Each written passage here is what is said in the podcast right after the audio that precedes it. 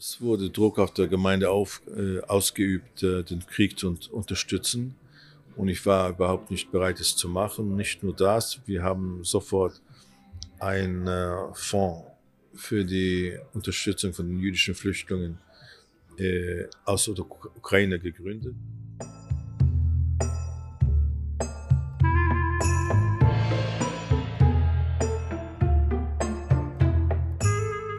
Shalom und Shalemchen zu einer neuen Ausgabe von Unterorthodox, der jüdische Podcast für Unschlüssige mit mir, Self.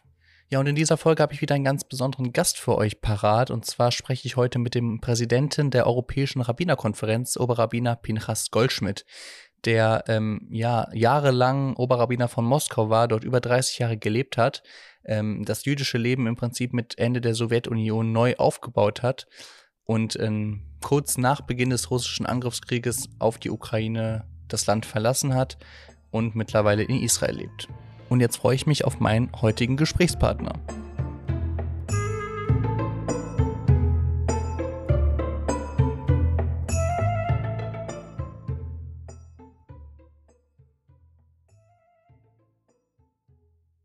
Erstmal vielen Dank, Herr Oberrabbiner Goldschmidt, dass Sie sich äh, die Zeit nehmen für ein Podcast-Interview der Jüdischen Gemeinde Düsseldorf.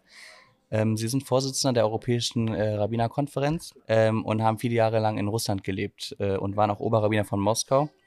Äh, kurz bevor Sie nach Russland gingen, äh, war jüdisches Leben dort nicht äh, erlaubt. Es war in gewisser Weise illegal. Was für Zustände waren es zu der Zeit? Wo es wirklich keine jüdische Gemeinde gab. Es gab äh, Millionen von Juden, die dort gelebt haben. Es gab vielleicht eine ein Dutzend Synagogen, die in der Sowjetunion fun funktionierten. Es gab vier Rabbiner, die noch im äh, Ostblock äh, gebildet worden sind, in, in Budapest, in äh, Moskau, Leningrad und Taschkent und Kiew. Aber sonst, äh, sonst gab es kein Gemeindeleben. Es gab auch, es gab, wie, wie Sie sagen, es gab keine Infrastruktur. Wie hat sich das dann, als Sie angefangen haben, äh, in, in Russland zu leben, wie hat sich das dann verändert?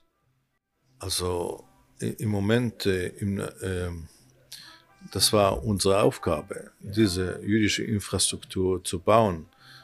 Äh, wir fingen an von Kinder, Kindergarten, Schulen, Sozialorganisationen, rabbinische Hochschulen, auch Universitäten, politische Organisationen für die Gemeinde. Wir haben alles von äh, null aufgebaut. Was hat Sie, äh, was waren Ihre Beweggründe, überhaupt nach Russland zu gehen zu der Zeit?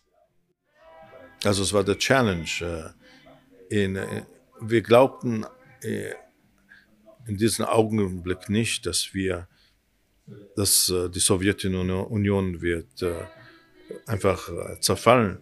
Das glaubt noch niemand, aber wir glaubten, es, ist, es öffnet sich jetzt ein Fenster für eine gewisse Zeit und wir sollen diese Öffnung einfach jetzt gebrauchen, um wieder einen Kontakt zu diesen Millionen von sowjetischen Juden herzustellen. Sie sagten, es gab keine Infrastruktur. Was hatten denn Jüdinnen und Juden damals für ein Leben dort? Die waren, wie sagt man, Homus Sovieticus Judaicus. Die waren wie allen anderen Sowjet Bürgern, die äh, lebten ohne religiösen Gemeinden. Das vielleicht das einzige jüdische, das es noch gab, waren jüdische Friedhöfe. Und es gab auch die äh, Tausende und Tausende, die einfach ähm, in der Schlange standen, um Matzah zu kaufen vor Pesach. Und äh, das war eine, eine jüdische, man kauft Matzah vor Pesach ein, das war ein, ein jüdisches Symbol. Das andere, was es auch gab, das war mehr eine Protestbewegung an Simchat Torah äh, vor der großen Moskauer Synagoge, wo ich Rabbiner war. Äh, äh, Tausende und Zehntausende von Juden haben sich dort, äh, Studenten meistens haben sich dort getroffen um zu tanzen, um sich zu kennenzulernen. Und das war die einzige wirklich Manifestation des Judentums, die, die möglich war. Die war auch nicht erlaubt, die war die einzige, die möglich war. Wenn wir jetzt, also ich will noch nicht über dieses Jahr sprechen, sondern sagen wir jetzt mal 2021. Was für ein Leben hatten Jüdinnen und Juden in Russland jetzt letztes Jahr, also vor dem Angriffskrieg? Also man, man kann wirklich von einer jüdischen Renaissance sprechen. Die, es sind ja wirklich, äh, die äh, große Mehrheit ist ausgewandert, aber mit der Hunderttausende von Juden, die dort geblieben sind, gab es wirklich eine, einen Aufbau des jüdischen Lebens, die, glaube ich, äh, hier in Deutschland kann man sich auch beneiden, was in Russland aufgebaut worden ist, mit äh, jüdischen Schulen. Wir, äh, ich allein mit meiner Frau haben wir zwei jüdische Schulen aufgebaut, mehr, mehr als äh, 700 Kinder. Wir haben äh, auch äh, Talmud-Hochschulen und äh, Studenten, Studentenorganisationen. Also es, es gab wirklich ein tolles jüdisches Leben. Mit, ich glaube, äh, in Moskau, als ich weg war, gab es Minimum zehn Koscher-Restaurants. Ja, wo gibt's hier zehn Koscher-Restaurants in, in Europa? Also in Deutschland sicher nicht, vielleicht. Äh, vielleicht in Antwerpen. Es gibt äh, in Antwerpen und in Paris und, und in London, ja. Und vielleicht auch in Wien, okay? Aber that's it. Und in Rom. Und in Rom, ja. Aber sonst äh, Rom, Paris, vielleicht Nizza. Ja, also es gibt nicht viele Plätze in Europa, die also kann man an einer Hand abzählen. Ja. ähm, Sie haben mehr als drei Jahrzehnte dort gelebt und haben eben, wie Sie auch sagten, viele Veränderungen herbeigeführt. Aber Sie sind im Februar nach Israel gegangen. Was waren Ihre Beweggründe? Ähm, es wurde Druck auf der Gemeinde auf, äh, ausgeübt, äh, den Krieg zu unterstützen. Und ich war überhaupt nicht bereit, es zu machen. Nicht nur das, wir haben sofort einen äh, Fonds für die Unterstützung von den jüdischen Flüchtlingen äh, aus der Ukraine gegründet. Und ich bin dann zwei Wochen nach dem Anfang des Krieges bin ich weg und ich habe den Krieg kritisiert, offen. Das ist heute eine, eine, ein krimineller Verstoß gegen die russische ähm, äh, äh, gegen das russische Gesetz und deshalb äh, habe ich auch müssen abdanken. Glauben Sie, dass jetzt durch diesen russischen Angriffskrieg ähm, der Antisemitismus in Russland stärker wird? Und würden Sie Jüdinnen und Juden in Russland auch empfehlen, das Land zu verlassen? Antisemitismus wurde viel stärker. Ich kriege viele Reporte von, äh, also ich rede von Antisemitismus, der offizielle Antisemitismus, der auch viel stärker ist. Äh, vor einer Woche wurde der äh, im Nationalsicherheitsrat wurde Chabad angegriffen als äh, äh, wie eine Protokollen von den Weisen Zions, also als eine Sekte, die versucht, die, Welt zu übernehmen. Äh, die Regierung ist auch dabei, die Jewish Agency, die Sochnut, zu schließen und äh, auf äh, mehr auf der sagen wir auf Russisch gibt es so ein, ähm, gibt's äh, so ein ähm, Wort, äh, Bitavoy Antisemitismus. Das ist also nicht der offizielle Staatsantisemitismus, aber das ist einfach der Straßenantisemitismus. Also äh, habe ich auch äh, viel gehört, dass der Antisemitismus viel stärker ist. Also die Xenophobie, die, ähm, die Hass von jedem, der, die ganze Welt ist gegen uns, ja, jeder hasst uns. Und die Juden, die, ja, die haben auch den Krieg nicht befürwortet, ja. Also würden Sie Jüdinnen und Juden auch äh, empfehlen, das Land zu verlassen? Ich glaube, dass meine Abreise hat äh, vielen Juden de, den Weg gezeigt, sind äh, Zehntausende von Juden sind schon weg und ich, viele andere sind auf dem Weg.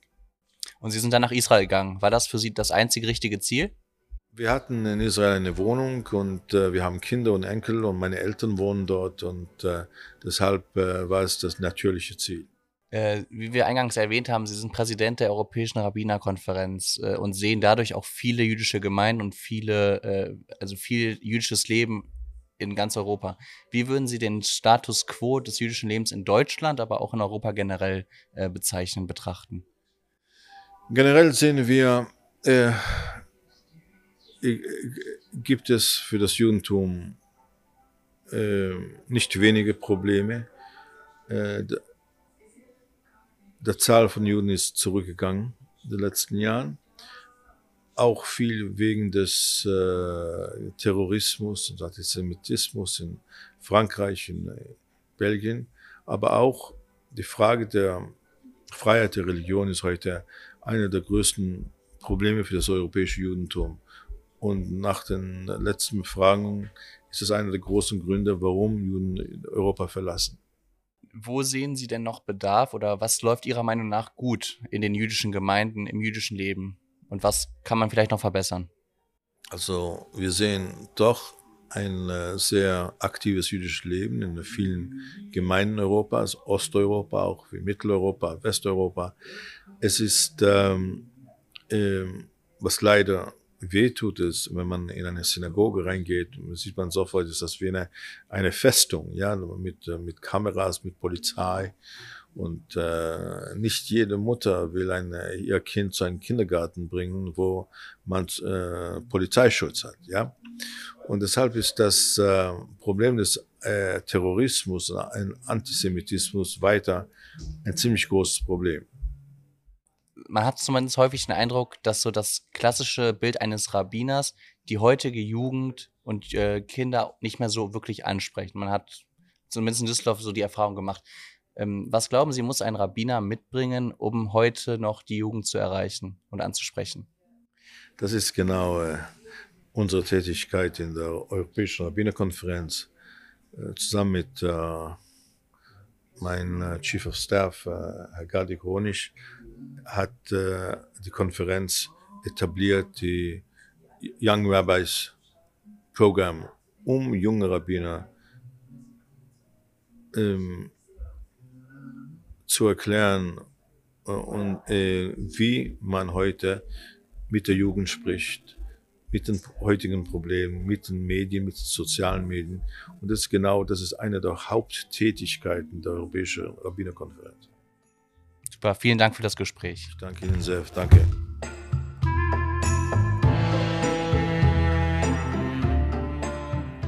Ja, vielen Dank, äh, Oberrabbiner Goldschmidt, für dieses Gespräch. Ähm, und jetzt freue ich mich äh, in dieser Folge auf einen weiteren Beitrag von Rabbiner David Kraus in seiner Rubrik.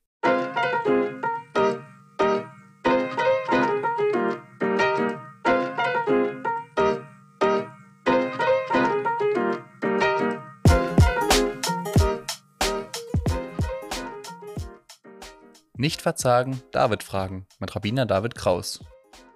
Hey meine Lieben, heute begrüße ich euch wieder ganz herzlich auf unserer Rubrik Nicht verzagen, David fragen.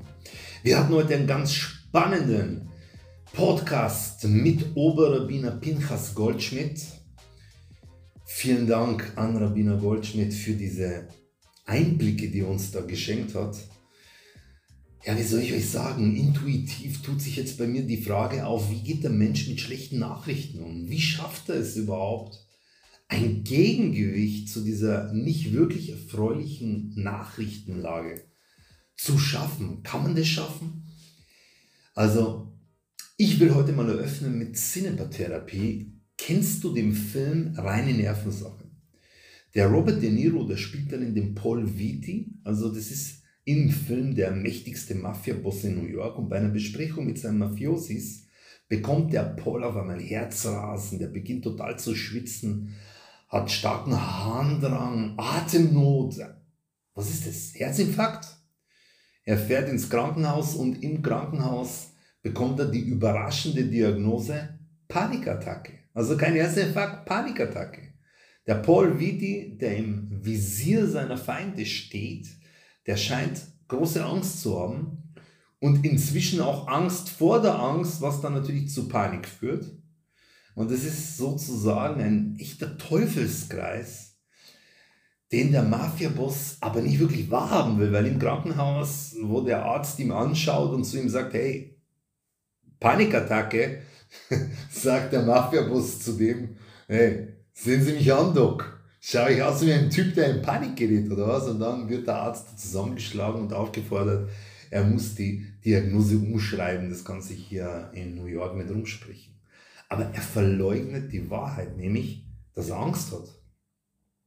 Und jetzt frage ich, Wir alle hören ja solche Hiobsbotschaften im alltäglichen Leben.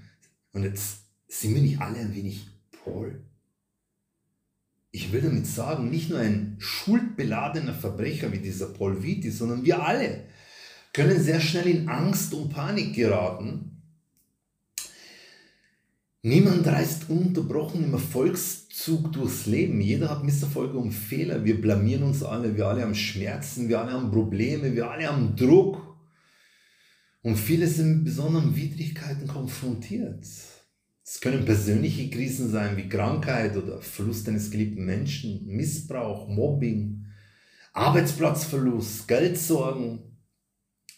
Es gibt aber auch die gemeinsame Realität tragischer Ereignisse wie Terroranschläge, Massenerschießungen, Naturkatastrophen, globale Pandemie und jetzt eben Krieg. Und jetzt kommt's. Verblüfft ist, dass Menschen unterschiedlich gut fertig werden mit Krisen und Katastrophen. Wer schafft, mit herausfordernden Lebenserfahrungen umzugehen und diese zu bewältigen, der hat Widerstandsfähigkeit. Also der Modebegriff der Psychologie dafür, der heißt Resilienz. Aber die Beschäftigung damit ist natürlich viel älter und da fahren wir jetzt auch zurück in unsere jüdische Geschichte und zwar in die chassidische Resilienztheorie. Also immer wenn es darum geht, unser Leben zu beschreiben, komme ich immer wieder auf die Metapher in einem Epigramm des großen chassidischen Rabbiners Rabbi Nachman. Ja, von dessen süßen Wasser ich trinke. Und der liebe Rabbi Nachman, der hat einen Satz gesagt, den erzähle ich jetzt euch. Und zwar, die ganze Welt ist eine sehr schmale Brücke. Und das Wichtigste ist, sich überhaupt nicht zu fürchten. Wow. Also der Rabbi Nachman, der will uns mit dem Bild einer wackeligen Hängebrücke jetzt nicht erschrecken, im Gegenteil. Er spricht uns Mut zu. Er spricht uns Mut zu, weil er weiß, überall wo es Ordnung gibt, gibt es einen Ordner. Ja, Gott hat alles im Detail hier sorgfältig geschaffen. Und der Glaube, die Emunah, die Kraft des Glaubens an den einen und einzigen Gott, an Hashem, das ist tatsächlich unsere rettende Kraft in unseren dunkelsten Momenten. Die Emunah, die verleiht uns Resilienz, die Kraft, die von innen kommt. Die Entwicklung einer gesunden Beziehung mit, mit Hashem die hilft uns, Hindernisse zu überwinden. Weil wenn wir an eine höhere Kraft glauben, dann glauben wir auch an die Macht des göttlichen Eingreifens, welche uns zeigen wird, was wir tun müssen und warum etwas geschieht. Und so vertrauen wir darauf, dass Hashem uns auch aus einer unguten Situation retten wird. Jetzt Schauen wir uns das Wort mal Resilienz mal genau an. Also das Wort Resilienz, das kommt vom lateinischen Verb resiliere. Ich hoffe, ich habe es richtig ausgesprochen, aber was ich weiß ist, dass dieses lateinische Verb zurückspringen bedeutet. Also wer resilient ist, der springt auch nach harten Erfahrungen immer wieder zurück in die Sicherheit, die sein inneres ihm bereitet. Also das ist wie so ein Stehaufmännchen. Und meine Assoziation dazu ist auch, dass resiliente Menschen einen Schritt zurücktreten können. Wenn wir Angst haben, was passiert da bei uns? Da gehen wir in einen Tunnelblick. Und so projizieren wir schreckliche Ergebnisse auf der Grundlage unserer eigenen schlimmsten Vorstellungen. Wenn ich aber einen Schritt zurückgehe, dann bin ich wieder in der Lage, das Gesamtbild zu sehen. Also ich ignoriere die chaotische Umgebung, ich akzeptiere, was ist und wie es ist und ich vertraue darauf, dass es besser wird. Mit anderen Worten, ich konzentriere mich auf Selbstwirksamkeit anstatt auf die Opferrolle jetzt. Und um das Ganze jetzt wirklich abzurunden, wir haben begonnen in New York. Fahren wir mal nach Hawaii und schauen uns da Kinder an. Was für Kinder? Die US-Psychologin Emmy Werner, die verfolgt in ihrer Kauai Langzeitstudie. Über 32 Jahre hinweg hat sie da den Werdegang von rund 700 hawaiianischen Kindern äh, erforscht. Die Kinder, die waren vom Jahrgang 1955 und alle Probanden litten in ihrer Kindheit schwere Not, viel Leid durch Hunger, Vernachlässigung, Misshandlung. Und sie haben die Hölle auf Erden erlebt. Und jetzt kam eben die Frage, wie wirkte sich das auf ihr Erwachsenenleben dann aus? Sie hat sie ja verfolgt, wie gesagt, 32 Jahre als Kinder und dann, okay, jetzt bist du ein junger Erwachsener, wie geht's dir heute? Und jetzt aufgepasst, ein Drittel der Kinder verfiel in schwere Suchtprobleme und Kriminalität, also sie bekam ihr Leben einfach nicht auf die Reihe. Aber ebenfalls fast ein Drittel schafft es trotz schlechter Startbedingungen, ein beruflich und menschlich erfolgreiches und erfülltes Leben zu führen. Die Emmy Werner nannte sie verletzlich, aber unbesiegbar. Und warum? Weil diese Kinder, die hatten das Geheimnis der Belastbarkeit für sich entdeckt. Die Emmy Werner, die spricht von vier Faktoren der psychischen Widerstandsfähigkeit, die uns befähigen, Stressoren zu umgehen und ein zufriedenes Leben zu führen. Also diese vier Faktoren sind, fürsorgliche und unterstützende Menschen und Orte. Nummer zwei, Möglichkeiten zur Teilnahme an sinnvollen Aktivitäten. Die Nummer drei ist Arbeit und Verantwortung. Die Nummer vier ist Sinnhaftigkeit, also ein Gefühl der Hoffnung. Und die Kinder aus Hawaii, die würden jetzt vielleicht ergänzend abrunden. Wir alle brauchen Ohana. Ohana. Ohana ist hawaiianisch und bedeutet Familie. Familie bedeutet, dass hier wird niemand zurückgelassen und hier wird niemand vergessen. Familie bedeutet zu wissen, dass wir wertvoll sind, dass wir wunderbar sind. Und alles, was wir brauchen, ist also ein wenig Liebe. Und ich füge hinzu, auch das Aufgehobensein im Glauben an den einen macht resilient.